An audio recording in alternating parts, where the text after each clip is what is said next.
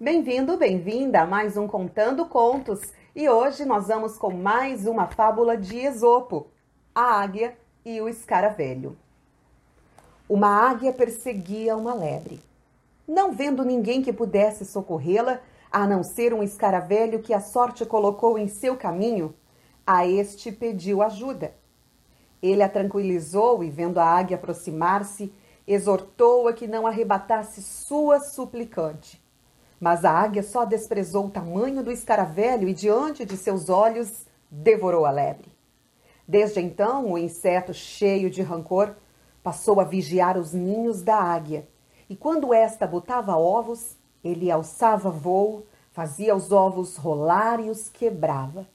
Por fim, perseguida de todos os lados, a águia se refugiou junto a Zeus, a quem é consagrada, e pediu-lhe que lhe cedesse um local seguro para o seu ninho.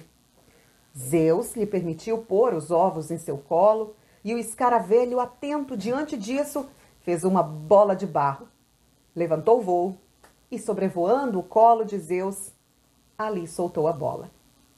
Então Zeus, para livrar-se da bola, levantou de súbito, esquecendo os ovos que foram ao chão. Depois disso, dizem, as águias não mais fazem seus ninhos durante a estação dos escaravelhos. Moral da história? Esta fábula nos ensina a não menosprezar ninguém, pois não há quem não seja tão fraco que, tendo sido ultrajado, não possa um dia se vingar.